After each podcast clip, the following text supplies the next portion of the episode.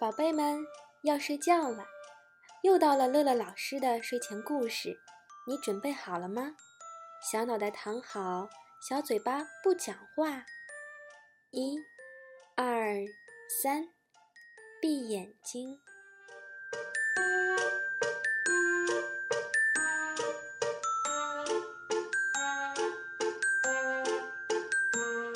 今天的故事叫《南瓜城堡里的老鼠》。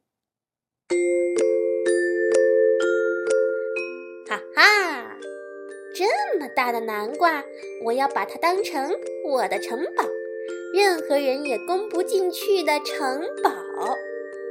那只穿着黑色皮夹克、戴着红色博士帽、腰间还别着一把玩具手枪的小老鼠波克。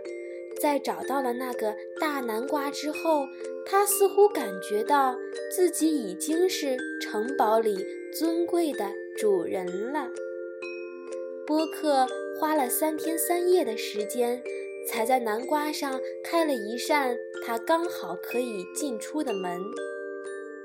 波克拿出他在一个小男孩那里抢来的一双臭袜子，在南瓜城堡的门上比试着。最后决定用其中的一只臭袜子做一道门帘，他故意后退几步，欣赏着他的门帘儿。啊，多么美丽的门帘儿啊！我的南瓜城堡因为袜子做的门帘儿更加漂亮。波克住进了南瓜城堡。他把城堡里那些黄灿灿的南瓜籽儿，统统装进了另一只臭袜子里。波克掂了掂那袋南瓜籽儿，自言自语地说：“这肯定是城堡里最好的宝贝了。我亲眼看见那个南瓜里有一只老鼠嘞。”一个小男孩对他身边的小女孩说。我们过去看看吧。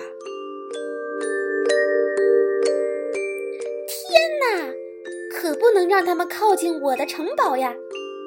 波克在南瓜城堡里尖叫起来：“我得拿出我的武器对付他们！”波克从臭袜子里拿出一颗金灿灿的南瓜籽儿，装进玩具手枪，瞄准了那个走在前面的小男孩。呵，装南瓜籽儿的臭袜子就是他的。预备，发射！可是当南瓜籽儿击中小男孩的时候，它变成了一块巧克力。小男孩捡起那块巧克力，放在嘴里尝了尝，露出了甜甜的笑脸儿。呵，好甜，好香！哈哈，臭袜子里的南瓜籽儿居然还会变成香甜的巧克力！波克在南瓜城堡里笑破了肚子。我也要巧克力！小女孩说着，又向南瓜城堡走来。波克赶紧又把两颗南瓜籽儿装进玩具手枪，瞄准了小女孩。飞发射！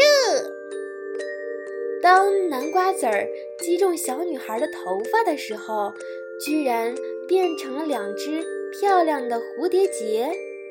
小女孩高兴地把蝴蝶结扎在她的羊角辫上，乐呵呵地问小男孩：“我是不是更漂亮啊？”小男孩傻傻地点点头，说：“真的很漂亮。”南瓜城堡里住着一只小老鼠，里面还能飞出美味的巧克力和漂亮的蝴蝶结的消息，很快就传开了。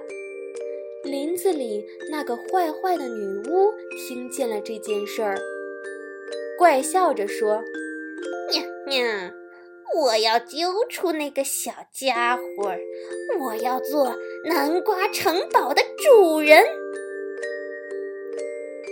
女巫要攻打南瓜城堡的消息很快就被波克知道了。波克在南瓜城堡上挖了一个瞭望口，还不知道从哪里弄来了一个望远镜，整天望啊望啊，就是不知道女巫什么时候来。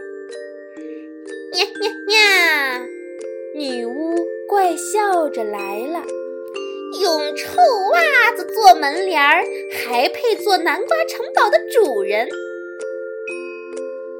波克在望远镜里看到了女巫，他赶紧把南瓜籽儿装进了玩具手枪里，预备发射！哎呦，南瓜籽儿击中了女巫的鼻子，顿时女巫的鼻子就瘪了下去。预备发射！哎呦，南瓜籽儿击中了女巫的嘴巴，顿时女巫的嘴巴就歪到了耳朵根上。在波克的南瓜籽儿的猛烈攻击下，女巫的一只耳朵没了，三颗牙齿掉了，一缕头发掉了。女巫狼狈不堪地哇哇大叫着跑了。从此以后，从南瓜城堡里时而飞出一个泡泡糖，时而飞出一把小花伞，时而飞出一块香面包。只是除了波克，谁也不知道那些东西是南瓜籽儿变的，谁也不知道那些南瓜籽儿却是用一只臭袜子装的。听完了故事，又到了我们读诗的时间了。今天给小朋友读的是宋代诗人李之仪的作品《卜算子·我住长江头》。《卜算子·我住长江头》，宋·李之仪。我住长江头，君住长江尾。日日思君不见君，共饮长江水。此水几时休？此恨何时已？只愿君心似我心，定不负相思意。宝贝们，我们梦里见。